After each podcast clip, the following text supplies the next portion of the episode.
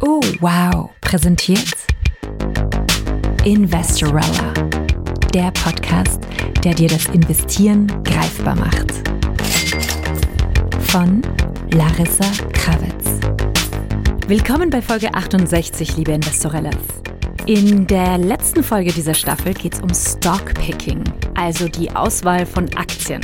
Für PrivatinvestorInnen ist es ja oft mit hohen Risiken verbunden. Allen, die es trotzdem wagen, stellt Larissa diesmal zwei der berühmtesten Strategien vor.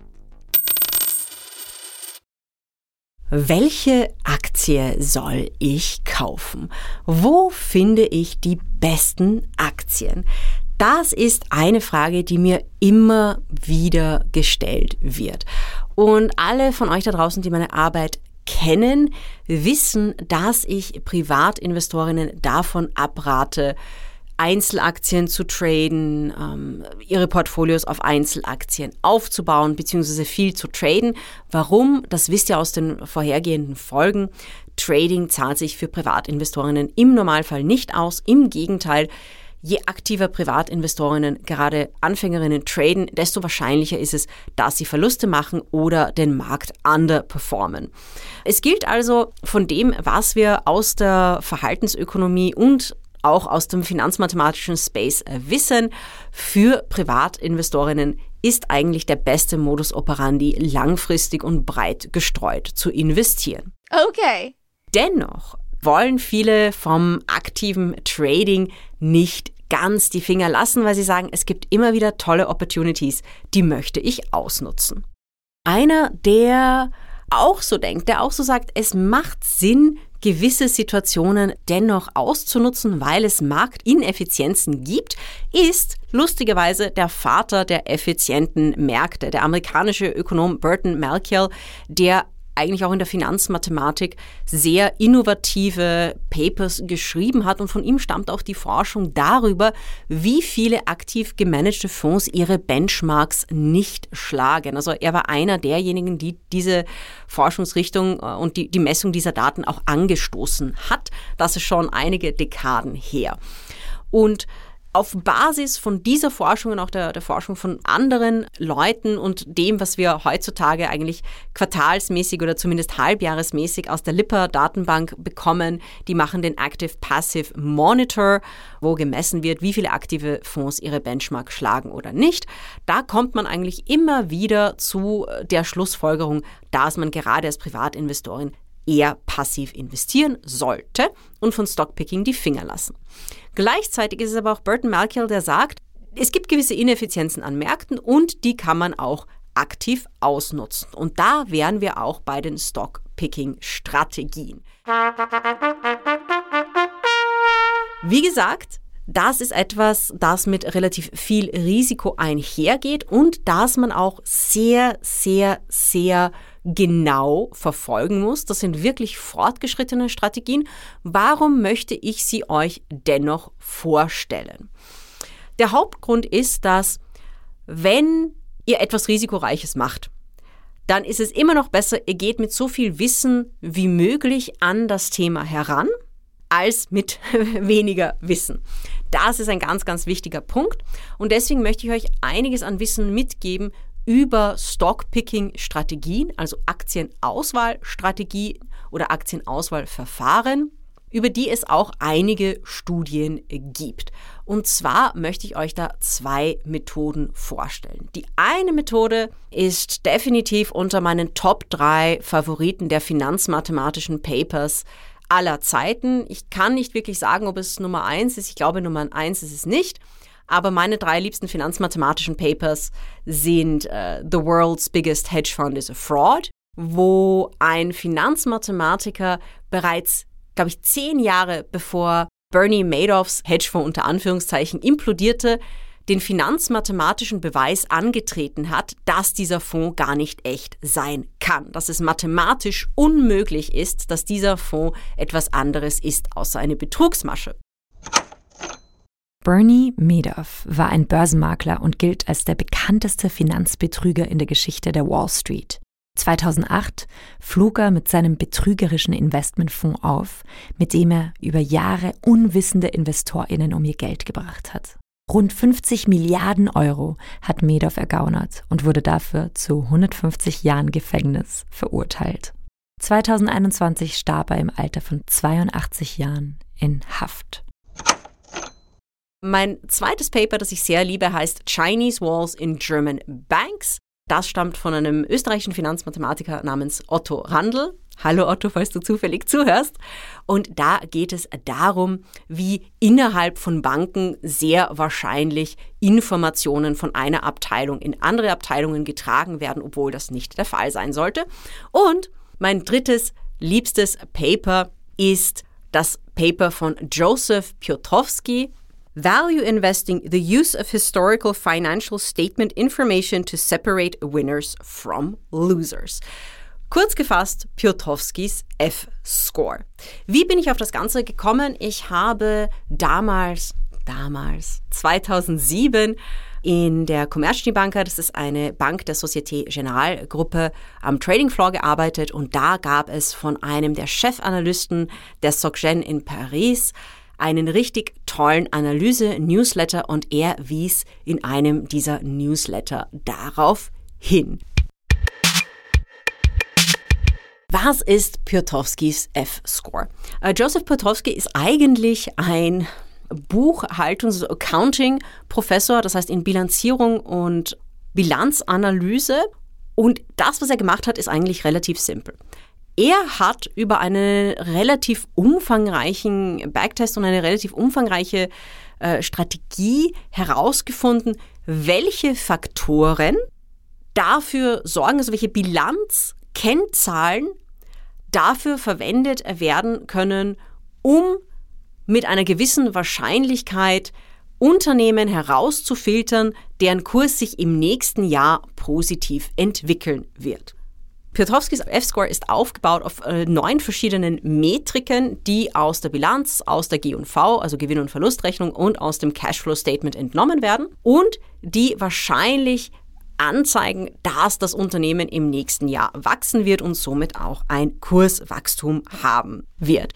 Ich werde euch den Artikel zu Piotrowskis F-Score unten in den Show Notes verlinken, aber ich gebe euch mal so einen, einen kleinen Spoiler, einen kleinen Vorgeschmack. Das sind Dinge wie zum Beispiel die Kapitalrendite, der operative Cashflow, Änderungen in der Bruttomarge. Also wenn zum Beispiel die Bruttomarge eines Unternehmens gestiegen ist, dann bekommt es einen Punkt. Es bekommt natürlich auch einen Punkt, wenn zum Beispiel sich die Finanzierungsstruktur verändert hat. Also wenn äh, das Unternehmen weniger geleveraged ist, also weniger auf externe Finanzierungen zurückgreifen muss oder wenn zum Beispiel der operative Cashflow oder die Kapitalrendite steigen.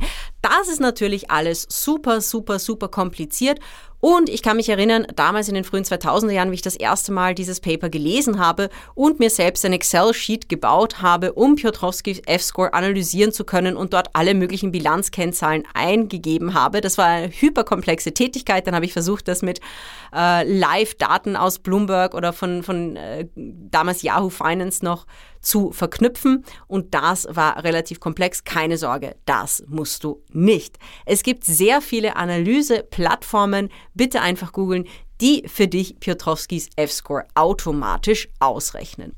Und generell gilt, je höher die F-Score, sagen wir mal bei sechs oder sieben, neun ist extrem, extrem, extrem selten. Deswegen vergesse ich sehr oft, dass Petrovskis F-Score eigentlich neun Metriken hat. Und oft sage ich sieben, denn es ist wirklich selten, dass man eine, eine Zahl über sieben bekommt. Das ist eben ein sehr, sehr positives Zeichen dafür, dass dem Unternehmen, dass es dem Unternehmen fundamental datenmäßig sehr gut geht und deswegen es auch wahrscheinlich ist, dass ihm ein gutes Jahr an der Börse bevorsteht. So, wie ähm, hat äh, Piotrowski das getestet? Also er hat das sogar noch ein bisschen aggressiver gemacht in seinem Paper. Er hat gesagt, alle die Unternehmen, die einen schlechten, eine schlechte F-Score haben, einen schlechten Wert, die würde man shorten und alle Unternehmen, die einen sehr guten Wert haben, die würde man ins Portfolio reinkaufen, also long gehen. Und er hat in seinem Paper, in seiner Analyse damit gar keine schlechte Performance erzielt. Wenn ich sage keine schlechte Performance, was meine ich damit?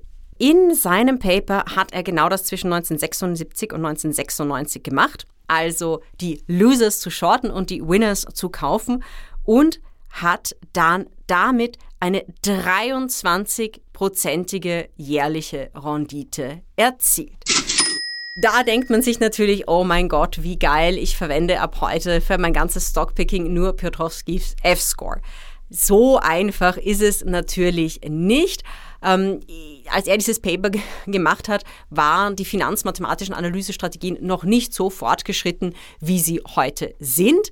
Äh, sehr viele Papers in dieser Zeit wurden durch einfaches Backtesting an einem Markt gemacht. Das, was man natürlich sagen muss, und da gibt es mittlerweile mehr Tests dazu, wenn man eine Strategie findet, ähm, um herauszufinden, ob die wirklich gut ist, dann würde man heutzutage nicht einen simplen Backtest mit historischen Daten machen, sondern man würde so In-Sample, Out-of-Sample-Tests machen. Man würde zum Beispiel die, die Aktien, tausende Aktien in zwei Gruppen teilen und dann die Strategie auf der Gruppe A entwickeln und dann auf der Gruppe B testen. Äh, oder man könnte die Strategie auch an, in einem anderen Land, an einem anderen Aktienmarkt testen. Und wenn man sich das ansieht, so wie sich das entwickelt hat, es kommt natürlich auch dazu, dass mittlerweile sehr vielen Menschen die Piotrowskis F-Score bekannt ist, dann gibt es immer noch Evidenz dafür, dass diese Strategie ein guter Hinweis, und ich sage hier Hinweis, keine Garantie, dafür ist, dass man Unternehmen erwischt, die eine gute fundamentale Bewertung haben, dass diese Strategie sich sehr gut für die Bilanzanalyse eignet aber dass es keine 100% Strategie ist. Das heißt, wenn man so etwas anwendet, dann kann das nur etwas sein, das man als Zusatz zu anderen Analysemethoden oder anderen äh, Aktienbewertungsmethoden anwendet. Dann möchte ich dir noch eine andere Methode vorstellen, die sehr, sehr, sehr beliebt ist. Die stammt auch aus den 90er Jahren und wurde in den frühen 2000er Jahren bekannt. Und bevor ich dir auch mehr über diese Methode erkläre, muss man all diese Methoden auch unter einem, also Piotrowskis F-Score und auch diese Methode ein bisschen in einem anderen Licht sehen. Denn diese Methoden wurden entwickelt in den 70er, 80er, 90er Jahren. Damals waren die Märkte strukturell anders als heute, einfach aus technologischen Gründen. Es gab eine wesentlich höhere Informationsineffizienz. Damals gab es kein Internet, das jeder und jeder am Handy hatte wo man sich alle möglichen Informationen holen könnte. Es dauerte viel, viel länger, bis Informationen über die Märkte, über Unternehmen an die Leute überhaupt gelangten. Teilweise dauert es wirklich lange. Also ich habe mit Leuten gesprochen, die in Österreich in den 80ern und 90ern investiert haben und die hatten natürlich keine Live-Kurse. Die haben sich, das ist kein Scherz, ihre Börsenkurse am nächsten Tag in der Zeitung angeschaut. Also es gab einige Zeitungen in Österreich, die haben die Börsenkurse der Wiener Börse abgedruckt. Das heißt, wenn man wissen wollte, wie sich die Aktie entwickelt hatte, dann musste man auf den nächsten Tag warten, um sich die Morgenzeitung zu holen. Das ist eine ganz, ganz, ganz, ganz andere Welt und deswegen ist es auch so, dass diese Strategien, die in der Vergangenheit, also in den 70ern, 80ern, 90ern, richtig, richtig gut funktioniert haben, heutzutage nicht mehr so gut funktionieren. Neben Piotrowskis F-Score ist auch eine sehr, sehr, sehr berühmte Strategie, die sogenannte Can-Slim-Strategie entwickelt von einem Trader namens O'Neill und zwar in den späten 80er Jahren. Und er hat es wirklich geschafft, mit dieser Strategie den SP 500 um 20% out zu performen, den Nasdaq um 9% und den Dow Jones um 17%. Das wurde getestet in verschiedenen Halteperioden und äh, ist wirklich sehr, sehr, sehr vielversprechend. Aber genauso wie Piotrowskis F-Score ist das Ganze als Privatinvestorin nicht unbedingt leicht anzuwenden. So, jetzt fragt ihr euch sicher, wofür CanSlim steht. Das C in CanSlim steht für Current Earnings. Das heißt, der aktuelle Quartalsgewinn ist höher als im Quartal des Vorjahres. Das heißt, wir reden von steigenden Quartalsgewinnen. Das A steht für steigenden Jahresgewinn. Das heißt, der Gewinn des Unternehmens ist auf Jahressicht gestiegen. Dann gibt es das N. Das N, als ich die Kanzlim-Strategie in den frühen 2000ern das erste Mal anwenden wollte, war das N die komplizierteste Metrik, weil das ist eine Metrik, die man finanzmathematisch so gut wie gar nicht darstellen kann. N steht für New Product or Service. Nun, das ist wirklich schwierig, äh, könnt ihr euch jetzt vorstellen. In den 70er, 80er, 90ern, ja, da war das lustig, ein Unternehmen bringt ein neues Produkt auf den Markt. Das war damals auch gerade bei Technikunternehmen, bei Tech-Stocks die absolute Sensation. Die Entwicklungszyklen waren ewig oder ein äh, Autobauer bringt ein neues Auto auf den Markt. Heutzutage ist das nicht so. Heute haben wir extrem schnelle Produktzyklen Unternehmen bringen dauernd neue Dinge auf den Markt, machen dauernd was Neues. Es ist wirklich, wirklich schwierig, diese Metrik zu beobachten und vor allem allem in ein finanzmathematisches Modell zu gießen. Dann geht es kompliziert weiter. S, Supply and Demand. Supply is less, demand is more. Wunderbar. Also das macht diese Methode nicht einfacher. Das heißt, das Angebot ist gering und die Nachfrage ist höher. Äh, das ist relativ komplex zu messen. Das kann natürlich auf Unternehmensebene, also auf Produktebene sein. Das kann natürlich auch als ökonomisches Aggregat sein. Äh, das ist gar nicht so einfach einzubauen, gerade als Privatinvestorinnen. Dann kommt das L, Leadership Position of the Company. Das ist wiederum einfach darzustellen. Wir haben in der Vergangenheit schon öfters über den Burggraben gesprochen. Was ist der Burggraben ähm, oder auf Englisch Moat? Das sieht man oft High Moat Stocks. Der Burggraben ist quasi der Schutz vor der Konkurrenz. Das heißt, ich habe als Unternehmen mit hohem Burggraben ein Produkt, das schwer zu kopieren ist. Ein gutes Beispiel wäre Amazon oder Microsoft wenn man bedenkt, wie viele PCs äh, und äh, auch Arbeits-PCs mit Microsoft laufen heutzutage, da ist es, wäre es relativ schwer, auf ein anderes Betriebssystem einfach so zu wechseln, wenn man, wenn man bedenkt, wie weltumspannend diese Software verwendet wird. Oder Amazon. Es gibt eben ein Amazon, um Amazon zu kopieren. Das wäre relativ schwierig. Also dieses L, da könnte man sagen, steht für Leadership Position of the Company. Das kann man sehr gut mit Aktien mit Unternehmen mit hohem Burggraben verbinden. Das I ist relativ leicht Institutional Ownership or Interest in the Stock. Institutional Ownership heißt, dass zum Beispiel viele Pensionsfonds oder andere große Asset Management Unternehmen sehr viel Interesse haben an dem Unternehmen, zum Beispiel ihre Holdings in dieser Aktie aufstocken oder dass es große institutionelle Investoren gibt, die große Anteile dieses Unternehmens halten. Das hat man bei den sehr großen bekannten Unternehmen eigentlich relativ oft, aber es ist auch leicht zu messen. Da kann man sagen, ja, dieses Unternehmen hat aktive, sehr große Anteilseignerinnen. Und dann das M von CanSlim, Market Trend in Positive Direction. Das ist relativ leicht zu messen. Also man kann messen, okay, steigen die Kurse gerade, sind die, ist der generelle Markt im letzten Quartal gestiegen oder im letzten Jahr. Das ist leicht zu messen, aber dann ist natürlich die Frage, was mache ich mit meinem CanSlim-Modell in negativen Marktphasen? Dann bin ich damit natürlich nicht so erfolgreich, dann müsste ich eigentlich meine Positionen zurückfahren oder aus dem Markt aussteigen. Diese Folge war jetzt relativ komplex. Und es gibt noch wesentlich mehr von diesen Modellen. Es gibt so Dinge wie zum Beispiel Dogs of the Dow, ist auch ein ganz, ganz bekanntes, das glaube ich auch aus den 70er, aus den frühen 70ern schon stammt. Und alle möglichen Mohan Runs G-Score, das ist so ein bisschen eine weitere Entwicklung von Potowskis F-Score. Und ich wollte euch die beiden, die F-Score und das Cancel-Modell vorstellen, um euch zu zeigen, ja, es gibt Stock-Picking-Methoden. Es gibt Stock-Picking-Methoden, die finanzmathematisch sehr gut erforscht sind und in finanzmathematischen Studien auch sehr spannende Resultate erzielen. Aber wenn es dann um die Umsetzung geht, als Privatinvestorin, ist das Ganze natürlich viel, viel, viel, viel komplexer. Piotrowskis F-Score lässt sich mathematisch einfach berechnen. Die CAN-SLIM-Methode, wie bereits erwähnt, neues Produkt, puh, das ist relativ schwer zu entscheiden. Uh, Leadership Position of the Company ist etwas leichter. Ähm, aber positive Markttrends, was macht man dann im negativen Markttrend? Da gibt es eben schon einige Faktoren, die gar nicht so einfach darzustellen sind.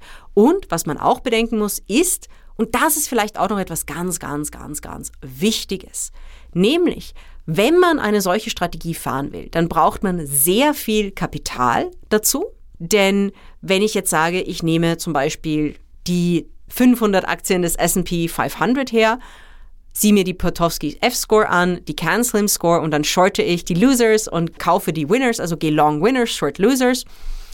Da brauche ich schon relativ viel Kapital, um meine Positionen auf 500 Titel aufzuteilen. Also das geht nicht mit dem typischen Privatinvestorinnen-Portfolio. Und wenn man diese Strategie jetzt einfach nur teils, teils anwendet, dann hat man natürlich das große Risiko, dass sie überhaupt nicht funktioniert, weil diese Strategie ja auf großen Mengen von Positionen basiert. Das heißt, ja, in Papers, in den Studien sieht man oft sensationelle Resultate. Die im Alltag umzusetzen, ist relativ schwierig und das ist eigentlich eine Sache für sehr professionelle Stockpicking-Fonds oder sogar für Hedgefonds. Also, Stockpicking kann Spaß machen, es ist mit sehr hohen Risiken verbunden, es gibt Analysetools, es gibt Modelle, die hast du jetzt mit auf den Weg. Meine Risikowarnung hast du natürlich auch mit auf den Weg. Und vor allem bedenke bitte, dass die Dinge, die in der Theorie funktionieren, in der Theorie richtig tolle Resultate abwerfen, in der Praxis oft gar nicht so leicht umzusetzen sind. Das war Folge 68 und gleichzeitig das Ende von Staffel 4. Aber keine Sorge, liebe Investorellas, wir sind bald wieder zurück. Staffel 5 beginnt im Herbst und hier wird Larissa Fragen aus der Community direkt beantworten. Wir wünschen dir einen wunderschönen Sommer und lassen dir noch den Hinweis da.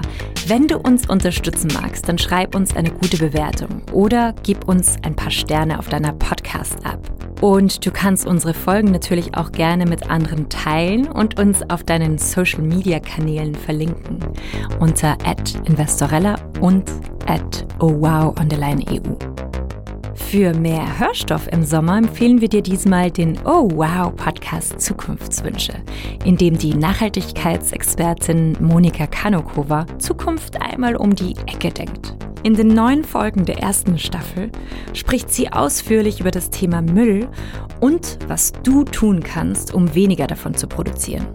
Ihr werdet zum Beispiel erfahren, wie man ein sechs Wochen altes Brot noch immer richtig lecker und schmackhaft zubereiten kann, damit man es eben nicht wegschmeißen muss. Ihr werdet erfahren, wie man seinen Kleidungsstil angehen kann, so dass man eben nicht so viel Kleidung braucht. Hab einen wunderschönen Sommer und wir hören uns ganz bald wieder. Alles Liebe und Baba. Investorella, der Podcast der dir das Investieren greifbar macht. Von Larissa Krawitz. Dieser Podcast wurde präsentiert von Oh, wow.